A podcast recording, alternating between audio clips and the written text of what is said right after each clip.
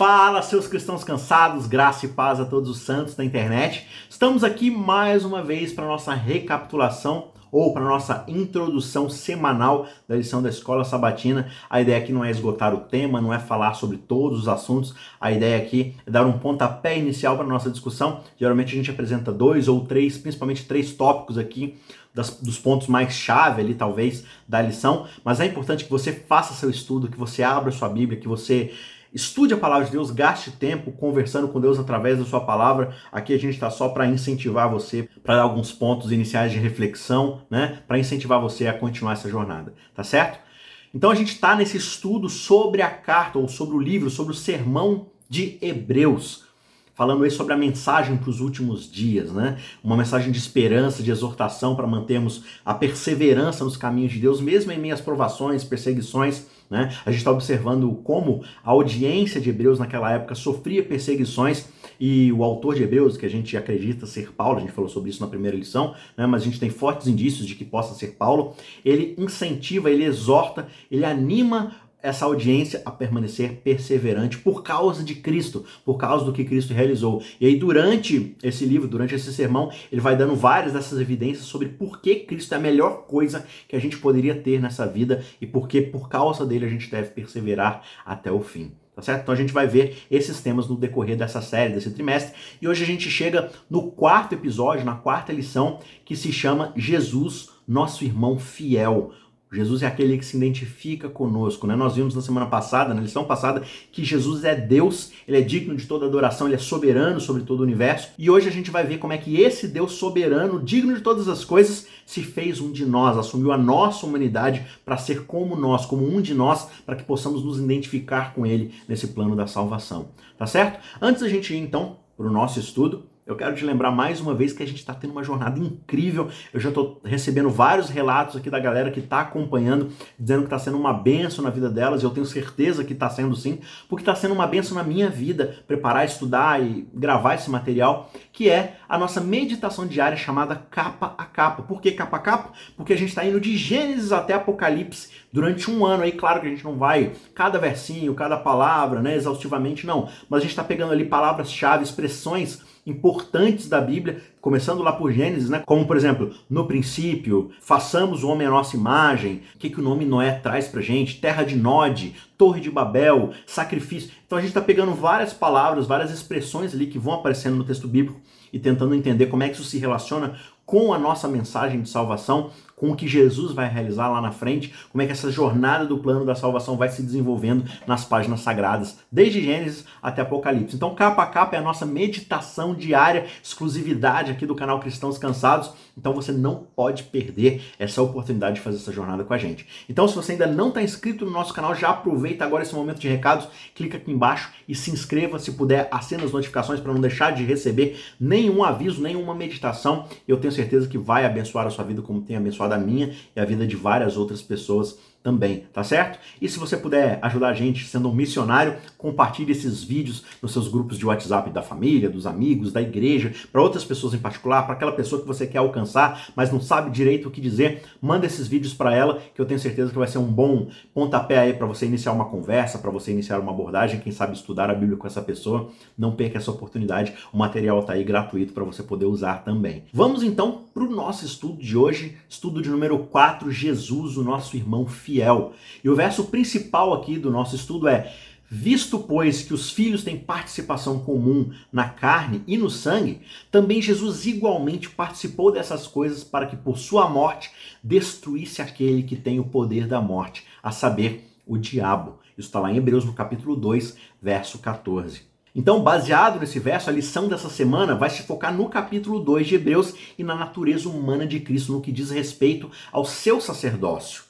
Tem um texto aqui de Ellen White, assim, a gente já viu aqui logo para nossa introdução, que diz o seguinte: a humanidade do Filho de Deus é tudo para nós. É a corrente dourada que liga as nossas almas a Cristo. E através de Cristo somos ligados a Deus. Este deve ser o nosso estudo. Cristo foi um verdadeiro homem. Ele deu provas de sua humanidade em se tornar um homem. No entanto, ele era Deus e ele é Deus em carne e osso.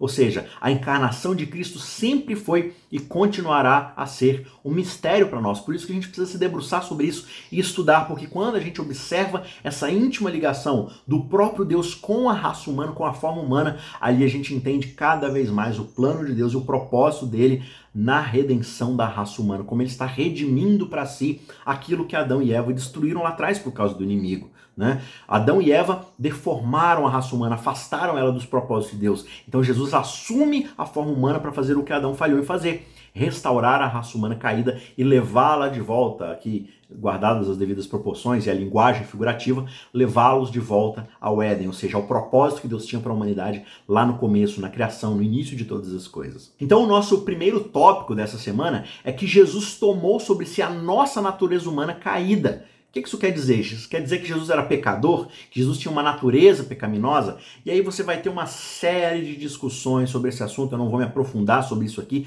porque de fato é um tema muito complexo. Mas o ponto é que Hebreus 2 enfatiza que Jesus levou sobre si a nossa humanidade caída. Né? Algumas pessoas vão dizer que Jesus tinha sim uma natureza pecaminosa e ele conseguiu conquistar isso. Não é particularmente a forma como eu vejo, a forma como eu entendo, interpreto as escrituras é de que quando Jesus assume a natureza humana caída, que ele está assumindo é um corpo surrado, maltratado, com anos e anos e milênios de pecado. Ou seja, Jesus sentia fome, Jesus sentia frio, Jesus era tentado como nós no sentido de que ele estava aqui como um de nós, dentro de todas as circunstâncias que um ser humano normal é submetido: frio, fome, calor, pobreza, dor, rejeição. Então, todas essas coisas Jesus enfrentou em nosso lugar. E a Bíblia diz que ele, por um pouco, foi feito menor do que os anjos. Ou seja, o ser humano está abaixo dos anjos nessa cadeia da criação, né? nesse processo todo. Então Jesus ele foi colocado abaixo dos anjos, ou seja, ele assumiu de fato a forma humana. E o nosso verso-chave aqui do verso 14 é: os filhos têm participação comum de carne e sangue. E também Jesus igualmente participou dessas coisas. E o verso 17 diz: para que ele se tornasse semelhante aos irmãos. Então Jesus se torna semelhante a nós. E aí, semelhante não é igualzinho de forma plena, no sentido da natureza, da constituição, no que diz respeito à nossa natureza pecaminosa, de inclinação para desejos de pecado. Ele não tinha essa inclinação, assim como Adão não tinha. Por outro lado, Jesus tinha todas as marcas do pecado no corpo, em termos de dor, né, de uma noite mal dormida, de um estômago roncando por falta de comida. Jesus sentia essas coisas que o ser humano sente. Ele não estava invulnerável a elas mas no que diz respeito ao pecado, ele era tentado como nós, no sentido como Adão foi tentado lá no Éden, antes de Adão ter essa inclinação natural para o pecado. Os capítulos iniciais de Hebreus, eles falam de Jesus como o próprio Filho de Deus, a gente viu isso na semana passada, né? Ele é o governante sobre os próprios anjos, o resplendor da glória de Deus e a expressão exata do seu ser. Foi exatamente isso que a gente estudou. Só que Jesus é o Filho do homem, pouco menor do que os anjos. Ele adotou a natureza humana com toda a sua fragilidade, inclusive a possibilidade da morte. Mais uma vez, a escritora Ellen White diz que Cristo, no deserto da tentação, permaneceu no lugar de Adão para suportar o teste que ele não suportou. Então, quando Jesus está lá no deserto, ele está como Adão. É como se Adão ganhasse uma segunda chance de fazer uma escolha diferente daquela que foi feita lá diante da árvore do fruto proibido do conhecimento do bem e do mal, lá no Éden. Jesus está no lugar de Adão, portanto, Jesus está nas mesmas condições de Adão. Só que ele não está nas mesmas condições de Adão. Porque Adão não estava há 40 dias sem comer e beber direito, sem dormir direito, andando pelo deserto com calor, com frio à noite. Jesus não estava com o corpo totalmente surrado pelas intempéries de um mundo totalmente destruído pelo pecado. Jesus estava com fome, com sede, com frio, com calor, com um corpo fraco, mas ele resiste, ele faz uma escolha que Adão, em toda a condição de perfeição que tinha, não fez. Então, dando sequência aqui ao texto, Cristo aqui no lugar de Adão suportou aquilo que Adão não suportou. Cristo venceu em nome do pecador, quatro mil anos depois de Adão ter virado as costas à luz da sua casa. Então, separada da presença de Deus, a família humana tinha se afastado sucessivamente a cada geração para mais longe da pureza, da sabedoria e conhecimento originais que Adão possuía lá no Éden. Cristo carregou os pecados e as enfermidades da raça, tal como existiam quando ele veio à terra para ajudar o homem. Em nome da raça, com as fraquezas do homem caído sobre ele, ele devia suportar as tentações de Satanás em todos os pontos sobre os quais o homem podia ser assaltado, podia ser tentado. Né? Então, Cristo recebe em si os efeitos do pecado, as fraquezas que o ser humano tem de forma física, mas o seu caráter, totalmente unido à vontade do Pai, era o caráter de um Adão pré-queda. Então, unindo essas duas coisas, Jesus é capaz de vencer, mesmo através de todas essas dificuldades. Então, somente uma humanidade pré-queda não teria sido suficiente para que Jesus demonstrasse o que é capaz de acontecer com o ser humano, porque ele viria sem nenhum tipo de sofrimento, de forma confortável, ele não ia sentir aquilo que nós sentimos no dia a dia. Ele não seria capaz de demonstrar para nós aquilo que pode acontecer com o ser humano que confia em Deus, que entrega totalmente a sua vida e é regenerado por esse Deus. Era necessário que Cristo tomasse sobre si as consequências físicas da própria natureza daqueles que ele veio salvar. E foi isso exatamente que ele fez, conforme Hebreus 2, 16 a 18 mostra aqui pra gente. Ou seja, Jesus era o nosso parente mais próximo, ele era o mais próximo que a humanidade poderia estar daquilo que um dia foi a intenção de Deus para a humanidade. É por isso que ele socorre a descendência de Abraão. É por isso que ele é poderoso para socorrer aqueles que estão sendo tentados. No entanto, ele ainda era o divino Filho de Deus. Ele era o Senhor sobre todas as coisas. E isso o difere de nós em relação ao pecado, porque Deus não carrega pecado em si. Deus não peca. Deus não comete pecado. Quando eu digo carregar pecado em si, é dentro do seu próprio caráter. Ele não é um pecador. Ele carrega, Jesus carrega o nosso pecado sobre si e não dentro de si no sentido de que ele é um pecador. Ele se torna aquele que carrega o pecado no sentido de assumir para si a culpa que era nossa. Mas ele em si mesmo não é culpado e essa é toda a ideia do plano da salvação. Então, primeiro, ele não cometeu nenhum pecado. Hebreus 4, 15 deixa isso claro pra gente. E segundo, ele tinha uma natureza humana, mas ele era santo, inculpável, sem mácula, separado dos pecadores. Nós temos essa tendência maligna. A escravidão ao pecado está arraigada na nossa natureza. Nós somos carnais, vendidos à escravidão do pecado, como Paulo explica pra gente lá em Romanos. O orgulho e outras motivações pecaminosas poluem até mesmo as nossas melhores intenções. As nossas boas ações são maculadas pelo egoísmo, pelo interesse, pelo orgulho. Contudo, a natureza de Cristo Jesus, ela não foi prejudicada pelo pecado nesse sentido. A sua natureza espiritual era de Deus, era de um Adão pré-queda. Se ele tivesse sido carnal, vendido à escravidão do pecado como nós, ele também precisaria de um Salvador, porque Cristo veio justamente para nos livrar dessa natureza pecaminosa. Como é que alguém que é escravo do pecado vai ter forças para nos livrar do pecado?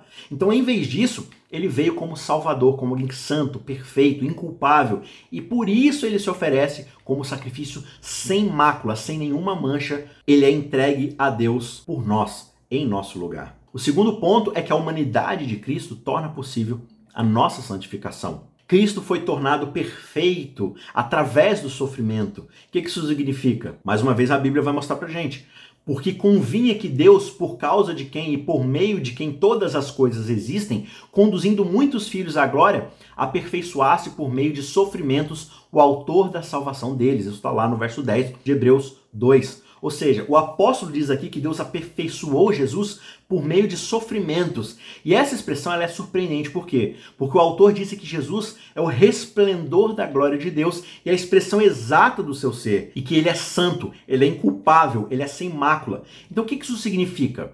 Isso significa que Jesus não teve que suportar nenhum tipo de imperfeição moral ou ética, mas ele passou por todo tipo de sofrimento que nós estamos sujeitos aqui nessa terra. Como eu já disse lá no começo, fome, frio, sede, dor, noite mal dormida, sono, tudo isso faz com que nós estejamos vulneráveis e por causa da nossa inclinação ao pecado, a gente tende a ceder às imperfeições morais, às nossas falhas de caráter, para poder suprir aquilo que nós temos necessidade.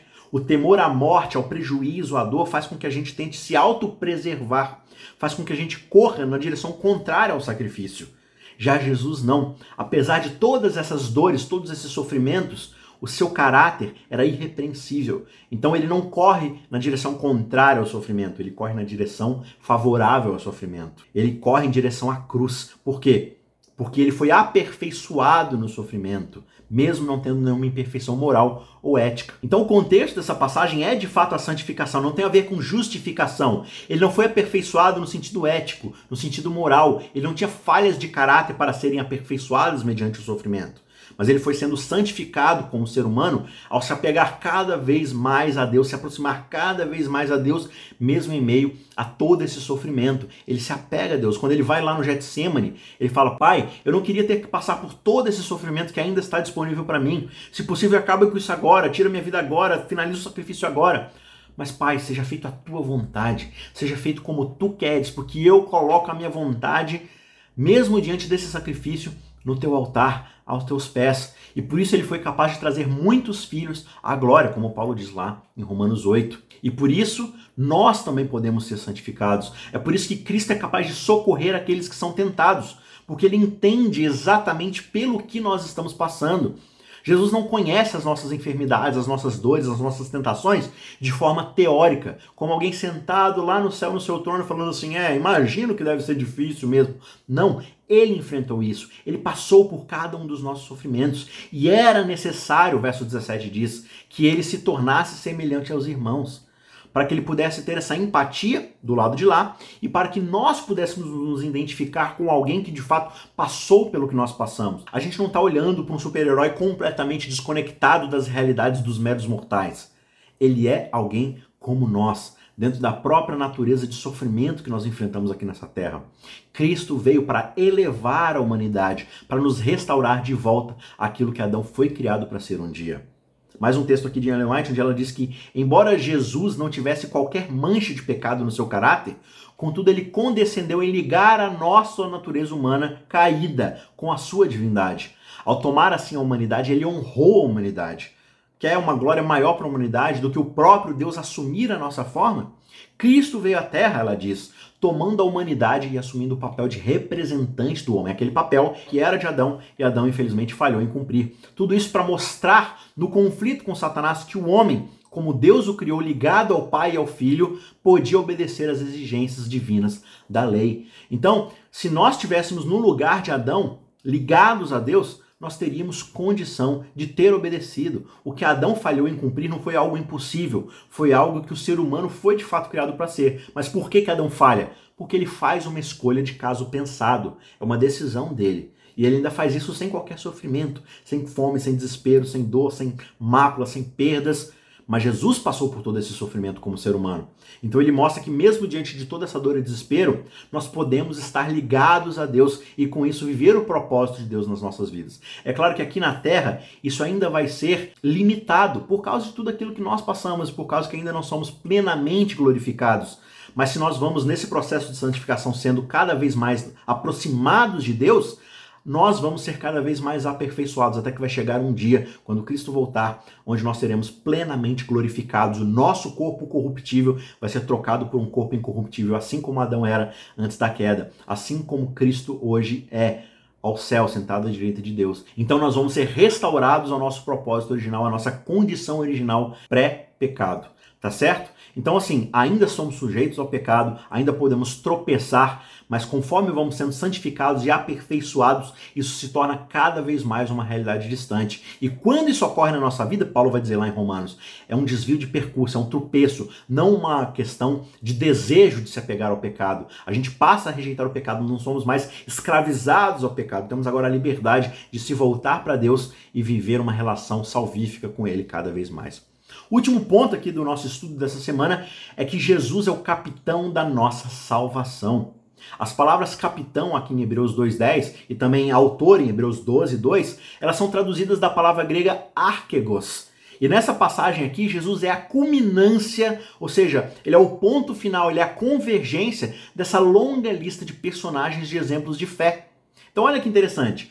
Hebreus 11 apresenta para gente essa galeria de homens que confiaram em Deus, que pela fé conseguiram alcançar o propósito que Deus estabeleceu para a vida deles. Então ele vai mostrando um atrás do outro, Adão, Abraão, Enoque, Moisés, Davi, Sansão, aquela galeria de heróis da fé. E no final dessa lista está Jesus, o capitão desse time de elite, o capitão, o autor da nossa fé.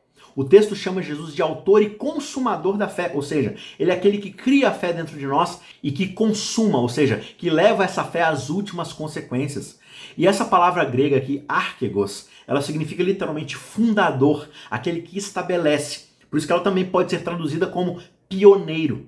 Ou seja, Jesus é o pioneiro dessa corrida no sentido de que ele corre à frente daqueles que creem em Deus. Por isso que Hebreus 6:20 chama Jesus de nosso precursor, aquele que vem antes de nós para iniciar esse ministério, e por isso agora nós podemos trilhar o caminho que ele trilhou. Por isso a palavra autor aqui dá pra gente essa ideia de que ele demonstrou fé em Deus da maneira mais pura possível. Então essa passagem, ela ensina pra gente que Jesus é o primeiro a ter corrido a nossa corrida com sucesso. E com isso ele aperfeiçoou essa jornada. Ela aperfeiçoou essa arte de viver pela fé. E agora nós podemos trilhar os passos que ele mesmo trilhou um dia pela sua força. Por quê? Porque ele cria dentro de nós essa possibilidade ele é o autor da nossa fé e ele vai consumar essa fé. Aquele que iniciou, Filipenses diz, a boa obra dentro de nós é aquele que vai concluí-la até o dia de Cristo Jesus. Um outro ponto é que no grego clássico a palavra archegos é usada para definir o cabeça, o progenitor de um clã grego, ou algum tipo de herói que representa todo um povo. Ele também pode ser usado como um nome divino para Apolo. E aqui no contexto desse texto em hebraico, como a gente já mencionou, ele tem essa ideia de pioneiro. E não é um significado inadequado, porque foi justamente a encarnação e morte de Cristo que tornou possível que todos os membros da raça humana fossem levados à glória, ou pelo menos terem essa chance de se aceitarem o sacrifício de Cristo. Por isso Jesus foi o pioneiro desse caminho. Só que essa expressão ela não é completa, porque ela não abrange tudo que Cristo de fato é. Cristo não foi meramente um pioneiro, ele é de fato o Salvador. Aqueles que seguem Jesus são plenamente redimidos por causa daquilo que ele nos ofereceu. Então ele é o precursor no sentido de que ele abre o caminho para Deus, mas ele abre o caminho por causa de quem ele é. Aquilo que ele fez, nenhum de nós poderia ter feito. É somente porque ele fez que nós podemos agora acompanhar e seguirmos atrás dele, tomarmos a nossa cruz, crucificarmos o nosso próprio eu, como ele mesmo ensina, e seguirmos esse caminho. Então, em sua humanidade, Cristo desarmou o diabo. É por causa daquilo que ele fez como ser humano, mas como Deus também, ao se sacrificar, que ele desarma todas as estratégias do inimigo, porque toda a estratégia do inimigo estava ligada à ideia de autopreservação, de fugir da morte, de fugir da dor, de fugir do sofrimento. Só que Jesus foi aperfeiçoado no sofrimento e no minuto final ele correu em direção à cruz e se sacrificou por nós, para que por sua morte, como Hebreus vai dizer, ele destruísse aquele que tem o poder da morte, a saber, o diabo. E a palavra grega aqui para destruir significa literalmente tornar impotente, tornar nulo e sem efeito. Satanás continua tendo essa arma, mas ela não funciona mais, ela não dispara. O seu revólver não tem mais pólvora, é bala de festim. Então, quando a humanidade de Jesus ressuscitou da sepultura, o poder de Satanás foi plenamente quebrado para todo sempre. Ele não tem mais poder sobre nós, porque quando ele vem nos chantagear com a morte, com a dor e o sofrimento, a gente olha para a cruz e vê que Jesus morreu, mas ele ressuscitou. Então a morte não é mais definitiva, a morte não é mais escravizante, a morte não tem mais poder sobre nós de nos manter para sempre nas profundezas do Hades. Por causa de Cristo, a gente pode ressuscitar se crermos plenamente que ele ressuscitou, que ele morreu por nós e assumiu o nosso lugar, assumiu nossa dívida. Portanto, por que a gente precisa ter medo da morte? Por que a gente precisa ter medo do sofrimento? A gente não precisa mais dar ouvidos ao diabo. As suas armas são inoperantes. Para a gente concluir, o último texto aqui de Ellen White, tendo tomado a nossa natureza caída, ele mostrou o que ela poderia tornar-se aceitando a ampla provisão que ele fez para ela e tornando-se participante da natureza divina. É por causa do que Cristo fez que nós temos uma chance. Se cremos em Cristo, se aceitarmos o que ele fez por nós e seguirmos os seus passos, tendo ele como aquele que inicia em nós a fé e a chance de crermos nele, mas aquele que também opera essa fé crescente cada vez mais, se aceitarmos nos tornar participantes dessa natureza que ele nos proporciona. A natureza que cada um tinha antes da queda. Essa é a nossa chance, isso é a graça, isso é a maravilhosa oportunidade que Cristo nos dá de sermos santificados e aperfeiçoados naquilo que ele preparou para nós com a sua vida, com a sua morte, sua ressurreição e agora como sumo sacerdote à direita do Pai, governando o universo, para um dia finalmente sermos aperfeiçoados de uma vez por todas, sermos tornados glorificados e assumirmos de uma vez por todas aquilo que fomos criados para ser. Que Deus abençoe você, que você siga estudando nessa semana, que você pegue esses textos bíblicos aí, leia o capítulo 2 de Hebreus, avance na sua leitura, não fique só aqui no que o texto, no que a lição é, separa. Leia, estude, e eu tenho certeza que essas exortações, essas palavras de esperança vão fazer muito efeito nessa sua jornada de fé, tá certo? Não se esqueça de se inscrever no nosso canal e ficar por dentro das meditações diárias para que isso também alimente você nessa jornada e que você possa compartilhar esses vídeos, espalhar essa palavra para outras pessoas também. A gente se vê na semana que vem. Um abraço e até lá. Tchau, tchau. Ajude o Cristãos Cansados a continuar produzindo conteúdo de qualidade. Você pode nos ajudar fazendo um pix de qualquer valor para o e-mail isaacrf@gmail.com. I S A Q U E rf@gmail.com. O link também está na descrição. Muito obrigado e que Deus te abençoe.